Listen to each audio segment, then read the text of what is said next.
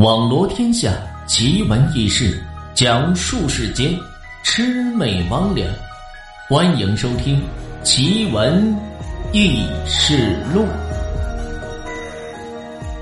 曾祖母大刘呢，是农村长大的孩子，家里是四世同堂，爷爷在县城里面当官，因为工作原因，带着奶奶。和两个叔叔，还有这两个姑姑，就去到这县城。家里呢，还有个曾祖母，需要有人照顾。他父亲因此啊，迫不得已，早早就放弃了学业，在这农村种田种地，照顾着曾祖母。时间就这样一年一年的过去，曾祖母的身体呢，也是越来越差。就在曾祖母九十九岁这一年，发生了件奇怪的事。他从这一年开始吃饭，不像原来那样顿顿吃两小碗，每顿只吃上这一小口。大刘帮着曾祖母盛饭盛多了，曾祖母总是劝着说道：“以后啊，就帮我盛这一口饭，别多。”又叫大刘把这盛多的饭倒回到这锅中去，每次都是这样说。大林和父母也只好是照办。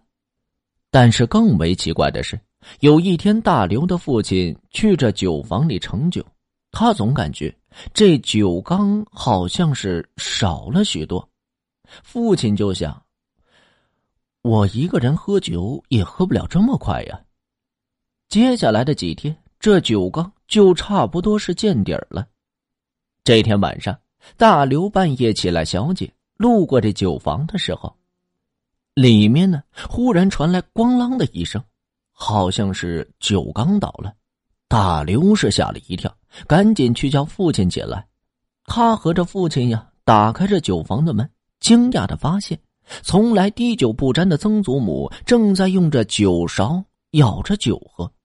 父亲赶忙是问道：“奶奶，你怎么在这儿喝酒呢？”“哈。”我口渴，出来找点酒解解渴。祖母不是天天睡觉前都帮您留一杯水在房间里吗？水不解渴，就想喝口酒。见曾祖母突然喜欢上喝酒，父亲呀白天就拿酒给他喝，但是呢他却说白天不喝，到这半夜才想喝呢。由此，这大刘的父亲呀就天天晚上。给他留酒在这房间里。这一天，大刘出去玩了，他看见一个地方有个洞，发现是这老鼠洞，就找着锋利的棍子开始挖了起来。哪知道这上方的泥巴很松，一下就连着泥巴和石头一起坍塌下来。大刘想跑也已经是迟了，一块大石头朝着面门就滚了过来。大刘瞬间闭上眼睛，一会儿的功夫，这石头并没有砸下来，从他这身边就滚了过去。大刘没伤到吧？大刘是吓了一跳，睁开眼睛一看，竟然是曾祖母站在那儿呢。这曾祖母也不知道从哪儿来的力气，赶紧把他从这泥土里就给拉了出来。过了没多久，就是这曾祖母整整一百岁的大寿。早几天已经通知好这亲朋好友，今天村子里的年轻小伙子们也是早早过来帮忙。大刘觉得今天很是奇怪，曾祖母平时这个时候应该早就起来了，可是现在都八点还没见到这曾祖母起床，于是啊就准备去叫门呢。他刚进这房间叫了几声，曾祖母呢？却是没有回应，他赶紧告诉我正在忙里忙外的父母，父母就和几个帮忙的也是赶了过去。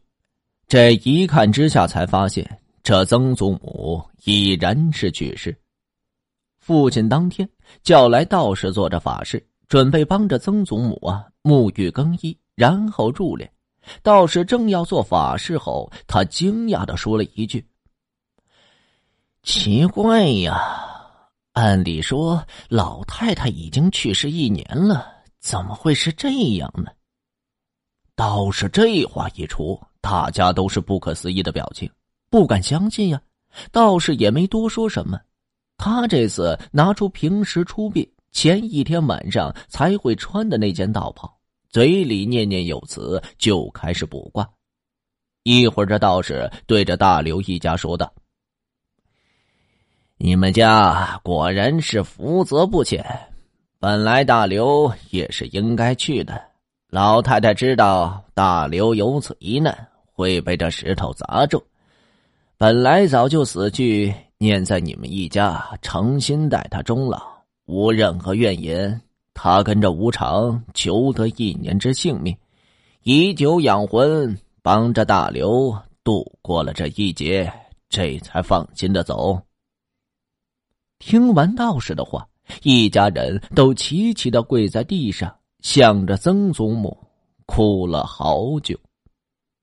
俗话说：“家有一老，如有一宝。”祝愿天底下所有的长辈身体健康，长命百岁。奇闻异事录本集。播讲完毕。如果您也有这类的经历或者是故事，需要主播帮您进行播讲的话，或者您想要了解更多故事，欢迎关注微信公众号“梧桐说三二一”，梧桐说三二一的全拼。